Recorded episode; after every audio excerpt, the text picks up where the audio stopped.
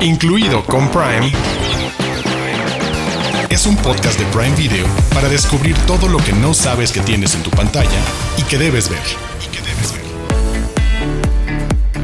¿Qué tienen en común La Pantera Rosa y Jordan Peele, el director de Huye, Nosotros y Nope, su más reciente película? Les prometo que hay una conexión muy especial, pero van a tener que escucharnos, van a tener que chutarse este episodio completito para descubrirlo. No sé si Arturo sepa cuál es esa conexión, espero sorprenderlo a él también, porque hice una investigación como de 10 días para poder llegar a esa conexión especial y, espero que, se emocionen. Este es el quinto episodio del podcast, incluido con Prime.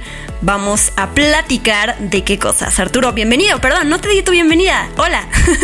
No, no, no, no, hola. De hecho, me quedé pensando, hola Diana, ¿cómo estás? Y hola a todos, a todos quienes nos escuchan. No sé cuál es el hilo entre estas dos ideas, conceptos, Jordan Peele por un lado y la Pantera Rosa. Pero eso, vamos a platicar de Jordan Peele, de Get Out, de La Dimensión Desconocida y por el otro lado de esta franquicia increíble que se convirtió en cómics, en caricaturas, en películas, que es La Pantera Rosa y que sé es una favorita tuya, pero de toda la vida, ¿no? Así es, y gracias por presentarme porque a veces se me olvida decir mi nombre. Soy Ana Su y también les traemos las Prime News con los estrenos que van a llegar próximamente a Prime Video. Así que comencemos. Los de casa. Los de casa títulos originales y exclusivos de Prime Video. Los de casa. ¿Qué piensan cuando escuchan el nombre de Jordan Peele? Y le hago la pregunta también a Arturo, que ahorita le cederé la palabra para que me diga terror, comedia, cine de autor, temas sociales, de género. Hay, siento que es increíble la cantidad de temas, de cosas brillantes que le podemos, podemos atribuir a Jordan Peele. Y bueno, explicamos por qué estamos platicando sobre este genio. El 25 de agosto estrena en cines su más reciente película que se llama Nope con un título bastante enigmático. Sabemos que tiene que ver con ciencia ficción, con aliens, pero no nos vamos a dedicar a analizar la película porque ya la veremos en su momento queremos dedicarle la mitad de este podcast a, mm, pues a la filmografía de Jordan Peele, hablar de los temas eh, y de los aciertos que ha tenido en su vida, porque Jordan Peele es un director, pero también es actor, es comediante, es productor, es guionista. Y de nuevo, para mí es una mente maestra. Me impresiona que haya dirigido tan solo tres películas. Suena poco, pero el cómo él ya ha creado tal cual se le puede decir cine de autor. No sé si estoy diciendo una cosa muy atrevida al referirme a él como eso, pero tú dime, Arturo, ¿no? ¿no? creo. Sí, estoy bien. No estoy tan mal, no, estoy tan zafada. No, y bueno, decías, ¿qué palabras pienso cuando pienso en Jordan Peele? En inteligencia, creatividad y provocación y un cruce increíble, tal cual. Creo que es de esos casos y soy como muy cuidadoso con los adjetivos. No es solamente muy inteligente, es creo que es casi brillante. La manera en la que logra cruzar precisamente la comedia más inteligente, pero al mismo tiempo más irreverente, pero al mismo tiempo sabes tener como esta parte quienes hemos visto su comedia de Jordan and Peele. Key and Peele. Kian tienes toda la razón. Muchas gracias. El otro tipo de comedia, el gran rango que tienen para reírse de situaciones, con imitaciones, sabes, no todo es esta clavadez, pero que haya habido espacio en el desarrollo de su creatividad, de sus intereses, de las cosas que quería ir señalando, hasta llegar a este punto en el que sí creo es la mente que me hacía sentir tranquilo cuando escuché que iba a regresar la dimensión desconocida y en manos de quien estaba ese de, ah, mira, de nuevo, nos pueden gustar muchas cosas, pero sí creo que es un tipo capaz de conectar con esas provocaciones y creo que es como la idea central cuando piensa uno en las historias de la dimensión desconocida, provocaciones intelectuales, filosóficas súper raras dentro de géneros de ciencia ficción y terror que tienen que ver con él y que venga de este lado de comedia, tenga como ese tono. Yo coincido contigo, es una de las mentes más brillantes de la creatividad fílmica internacional, global actualmente y podemos ver en Prime Video creo dos facetas muy interesantes como productor ejecutivo, como director en algunas con Get Out que me parece una obra maestra extraordinaria. Se dice mucho y creo que esta es una de esas pruebas que el género del terror es el que mejor funciona como el gran vehículo para disfrazar temas y conversaciones súper super puntuales pero importantes realmente y creo que en este, eh, en, en este caso Get es increíble lo que hace sobre hablar de la experiencia del racismo y cómo te pueden envolver la modernidad en una supuesta conversación de inclusión y diversidad, pero que sigue siendo asfixiante y que sigue negándole los espacios de oportunidad o de integración real y que es como una cuota, pero al mismo tiempo te hace ruido si está saliendo este cuate de color con tu hija que es blanca. La manera en la que atrapa y recrea esos momentos de cuando se deja ir en el sofá y demás. Creo que hay pocos directores en este momento que en el género de terror sí nos agarran y es el de, ay, si te hacen sentir cosas en cómo logran crear ese universo en el que te van a hacer sentir cuando caemos en pesadillas o, cosas así.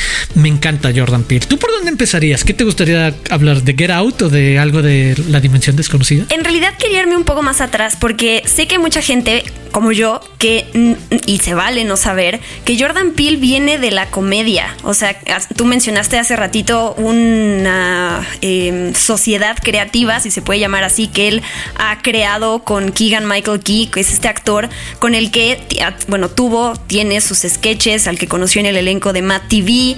Eh, y no solo eso, ellos actúan en una película que acabo de ver para este episodio que me pareció me divertí muchísimo, que se llama Keanu, en donde literales son unos primos que, que, se infiltran en una pandilla para recuperar a un gatito robado. O sea, todo gira alrededor de eso. Y mm, Jordan Peele es uno de los guionistas, entonces se nota también esa inteligencia que nos, quizás hoy en día la conocemos más a partir de su terror, pero que también está en la comedia.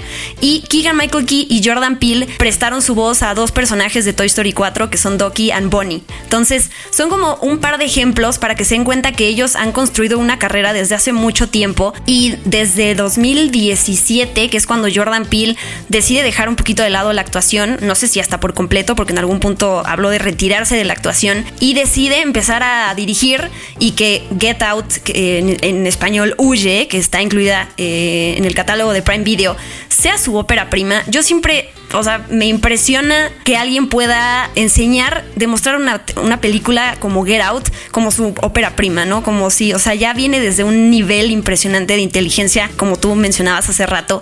Y además que la, película tuvo un presupuesto como de, no sé, 4.5 millones de dólares y recaudó más de Nada, 200. exacto. 255 hiciste millones con de dos dólares. pesos. Sí.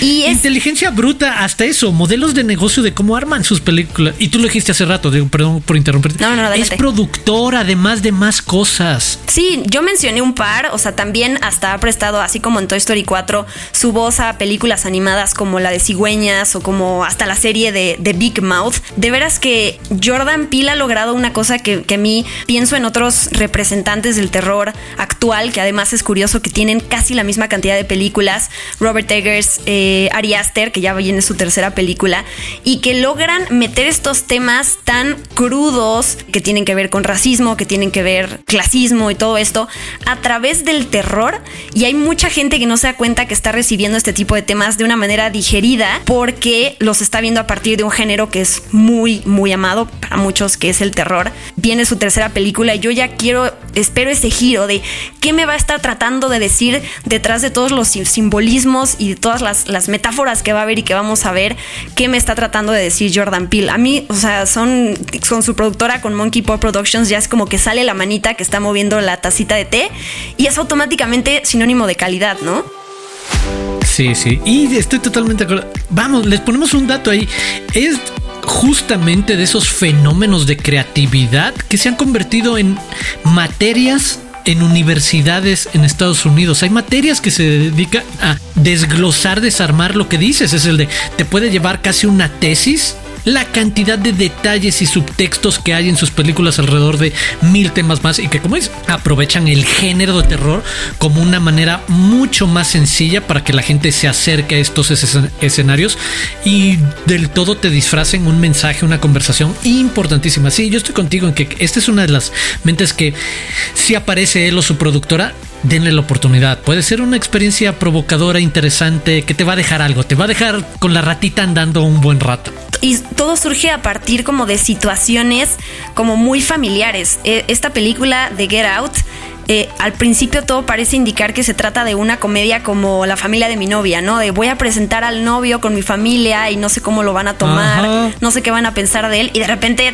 wow, o sea, ese giro, para quienes no hayan visto todavía la película, no vamos a arruinarles ese giro que además fue premiado, eh, se llevó el Oscar a Mejor de Guión Original en su momento.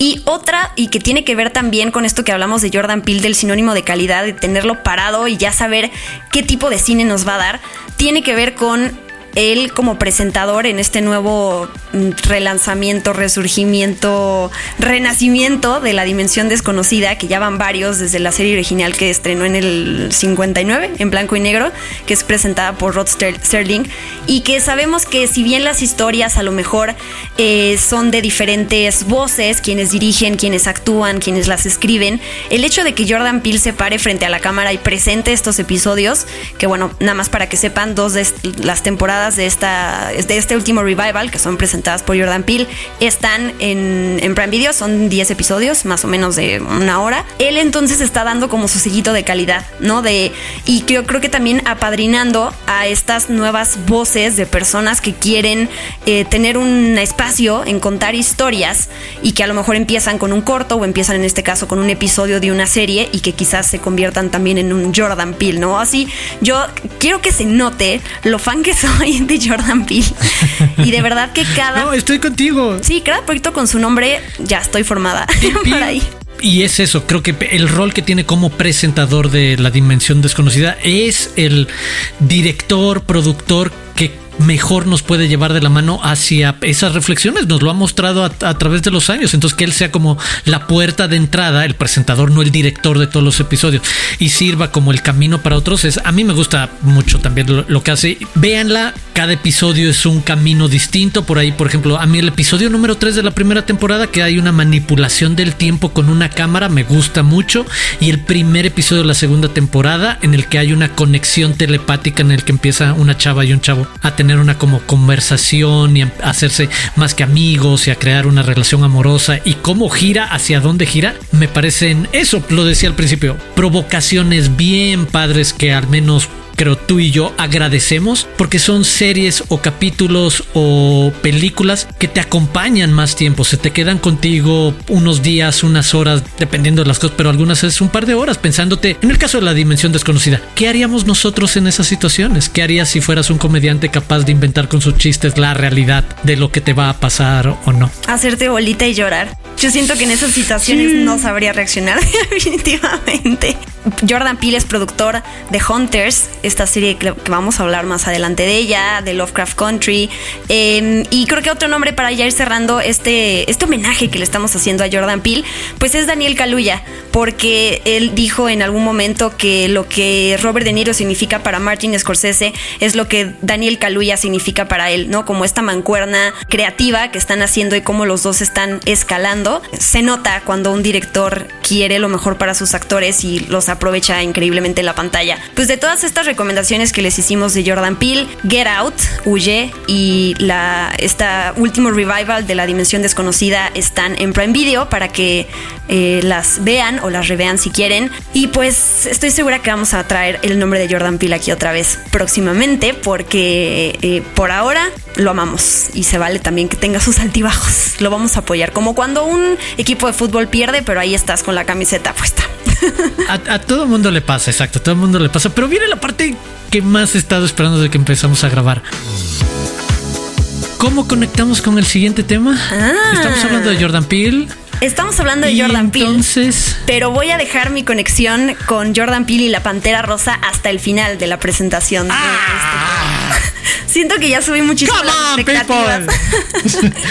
Come on, people. Desde que vi que La Pantera Rosa, eh, la serie original, la cantidad de episodios que tiene estaban en Prime Video, yo estoy como, por favor, hay que dedicarle un episodio. O sea, esta es, esta es una serie de, de caricaturas, dibujos animados que no envejece y que yo de verdad me impresiona como tener una serie sin diálogos, minimalista, se puede decir, sencilla, con un ingenio en la comedia y en la música sobre todo, que no hay como ella, o son pocas las que están en ese nivel.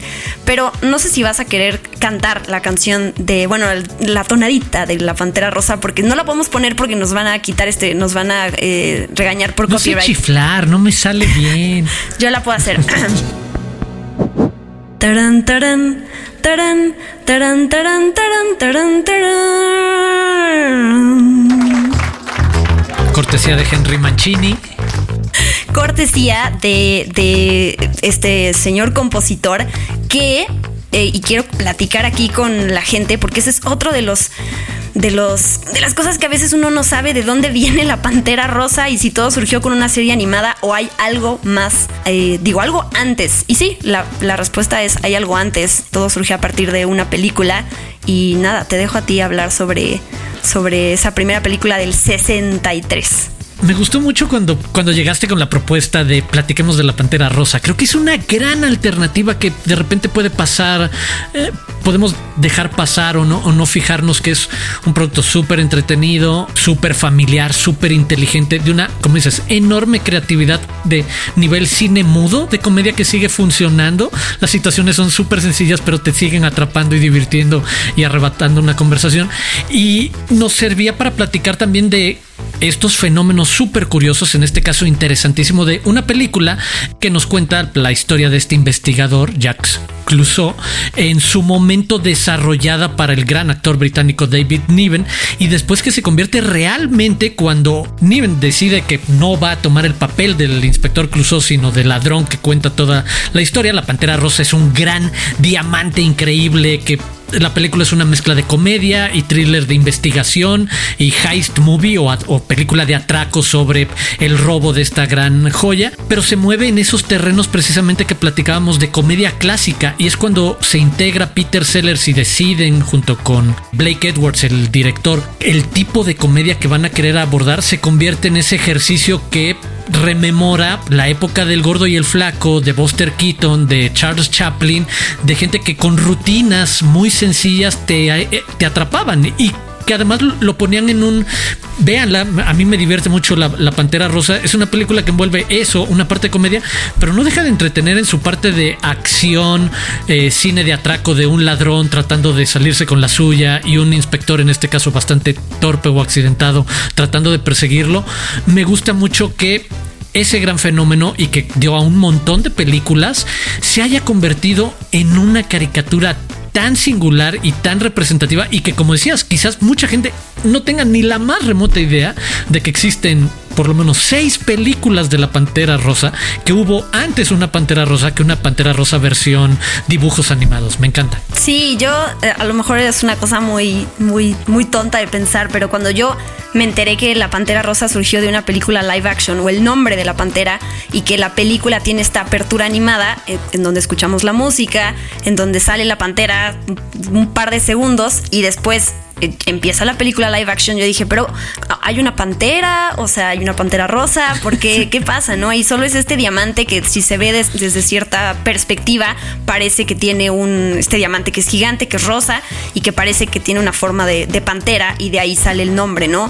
Tú ahorita hablaste de, de, Peter Sellers y de este, el, el, actor que hace de quien roba el diamante, que de hecho la primera película se centraba en él, ¿no? O sea, él era quien iba a tener el, el protagonismo y como le fue increíble al, personaje de Jack Clouseau, de este inspector, las demás películas se fueron por ese lado y de repente además surge esta serie animada que de nuevo las cuatro temporadas son segmentitos de 20 minutos, pero además cada segmento tiene está compuesto por varios mini segmentos de la Pantera Rosa y que todas las temporadas están incluidas en Prime Video. Y mm, eh, yo reví unos episodios para, para poder hablar de ellos y es que no hay un episodio que me guste más que el del cucú que lo pueden ver. Ese es el primerito de la segunda temporada de La Pantera Rosa, que en realidad se llama En lo Rosa de la Noche, en inglés se llama In the Pink of the Night. Y es este episodio en donde la pantera no se despierta con nada, tiene millones de despertadores y cada vez que uno suena saca un martillo y lo golpea, o sea, tiene todo armado para que no pueda levantarse de la cama y entonces compra un cucú y el cucú eh, lo trata de levantar de la cama como puede hasta que la pantera lo se desespera y lo tira al río y después se siente mal y le entra la culpa y va a rescatarlo y piensa que ya se murió y el cucú regresa y hasta eh, duermen juntos y ya terminan eh, rompiendo los propios despertadores ellos después, ¿no? Ese, ese episodio a mí se me hace la cosa más tierna y bonita y al mismo tiempo habla del el carácter de la pantera rosa que creo que es, es, es, tiene un carácter bastante particular. Tiene personalidad, esa pantera tiene una personalidad muy, muy peculiar, pero me encanta, es la historia de un personaje de créditos de una película que se convierte en el protagónico de una serie animada y digo, yo también me puse a ver varios y la verdad es que es difícil elegir uno, pero me gusta cuando tiene estas competencias como cuando tienen los planos para construir algo de un color contra otro y entonces van a estar tratando de salirse con la suya de poner los planos que son los que tú prefieres para que la construcción sea como tú quieres una casa y demás. Pero es el primerito, ¿no? Sí es, sí, ese sí es, es el primero primero, pero me sigue encantando demasiado la sencillez y creo que de repente en momentos que, que estamos acostumbrados a ver demasiado material con un montón de distractores visuales, quienes son capaces de contarte cosas de manera tan sencilla, es a donde tenemos que voltear a aprender quienes tengan curiosidad de contar historias. Creo que es una gran escuela y quienes se quieran divertir en familia súper sencillo y en serio, no importa qué edad tengan, es como decía Diana Su, a prueba de edades y de tiempo pongan en Prime Video unos episodios de La Pantera Rosa. Los reto a que nos escriban al hashtag incluido con Prime y nos digan que no se rieron en un episodio. Por favor, a ver. Sí, es, lo máximo. Todos los episodios, a mí me impresiona el ingenio que tiene que haber para contar un chiste tras otro y además tener estas pequeñas historias. De repente duran seis minutos, hay unos hasta más cortitos y todos son diferentes. O sea, eh, a mí sí me, aplaudo muchísimo el, ingenio y la creatividad que hay detrás de esa comedia. Hay una otra serie animada que estrenó en 2010 que se llama La pandilla de la Pantera Rosa, que también está en Prime Video. Es una animación diferente, la pantera se ve hasta como más adolescente, o sea, ya es como otro tipo de humor, otros personajes. Para nuevas generaciones también se ve un poco más moderno, si puedo utilizar esa palabra. Pero bueno, eso complementado con esta serie de hace tantos, tantos años. Yo me acuerdo que en la tele, ya ni sé en qué canal, pero pasaban, ¿no? Estos cortitos y estoy Ah, casi sí, segura que todo el jamás. tiempo. Sí, jamás llegué a verla completa, sabiendo la cantidad de episodios que son, pero también sientes que sí ya los viste todos, o sea, porque yo hace tanto que no veía la pantera y la puse ahorita y me sé de memoria, no sé lo que va a pasar, sé cómo va a reaccionar, qué va a romper, es increíble cómo se queda en, en el cerebro. Y un extra para el universo de la Pantera Rosa, quienes quieran ver más cosas de Peter Sellers, están disponible en venta y renta dos muy buenas películas de este actor británico, The Party y Doctor Strangelove. Denle una oportunidad a Peter Sellers, parte del universo de la Pantera Rosa. Y me quedo con Peter Sellers. Qué bueno que lo mencionas para ir cerrando esta sección, porque es precisamente la conexión con Jordan Peele. Estuve leyendo un, un, eh, artículo que sacaron en The, The New Yorker, lo pueden encontrar en online. Y es un artículo, es una entrevista que le hacen a Jordan Peele y a Keegan Michael Key sobre este dúo dinámico que han creado, ¿no? Del tipo de comedia que hacen, cómo terminan las frases del otro eh, y cómo, pues tal cual, desde que se conocieron tuvieron tan buena química que empezaron a trabajar juntos hasta el día de hoy. Y Jordan Peele habla en algún momento en la entrevista de cómo le gustan mucho las escenas de comedia que lo hacen llorar, como el último episodio de, de The Office, pero la serie británica, y de hecho dice que es muy fan de Ricky Gervais. Pero lo siguiente que dice es que su artista favorito de todos los tiempos es otro británico y además adivina quién es ese otro británico.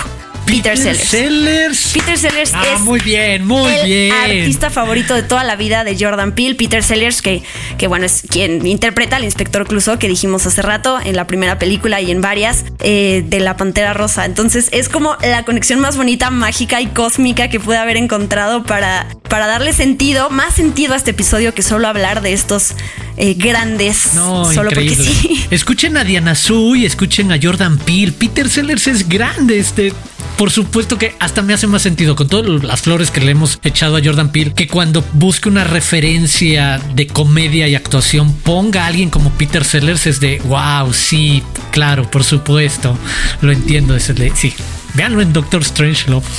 Porque además él eh, es como de estos primeros exponentes del tipo de comedia como absurda que tiene que ver con robos y que tú decías, ¿no? De eh, heists, que yo siempre pienso en Mr. Bean, con Rowan Atkinson, con John English. Por supuesto. Pero la realidad es que Peter Sellers es de los primeros, ¿no? Esta comedia súper fina, porque nunca cae también como en lo patético o, o en las- lo- el momento vergonzoso, ¿no? Sino que siempre se mantiene en, en esa delgada línea de sabemos que es muy inteligente, pero también es, es torpe, ¿no? Creo que esa es más la Exacto, palabra. sí. Así que Peter Sellers, gracias a ti, eh, tenemos esta conexión mágica y bonita con Jordan Peele y la Pantera Rosa. Antes de despedirnos de este bonito homenaje a Jordan Peele y a la Pantera Rosa, tenemos nuestras queridas Prime News con estrenos y con noticias de eh, películas y series y producciones que llegan pronto, que van a llegar eventualmente al catálogo de Prime Video. Prime News. Noticias calientitas de Prime Video. Los que no pueden vivir sin Alexa, les contamos que tienen nueva función para imprimir listas desde una impresora compatible. Solo tienen que decir, Alexa, imprime mi lista de tareas y listo. Prime News. Daniel Jiménez Cacho regresa como Fernando Barrientos en la nueva temporada de la serie Un extraño enemigo, que aborda la vida política y social de México durante el sexenio de Luis Echeverría. El estreno será el próximo 30 de septiembre. Incluido con Prime. Es un podcast de Prime Video.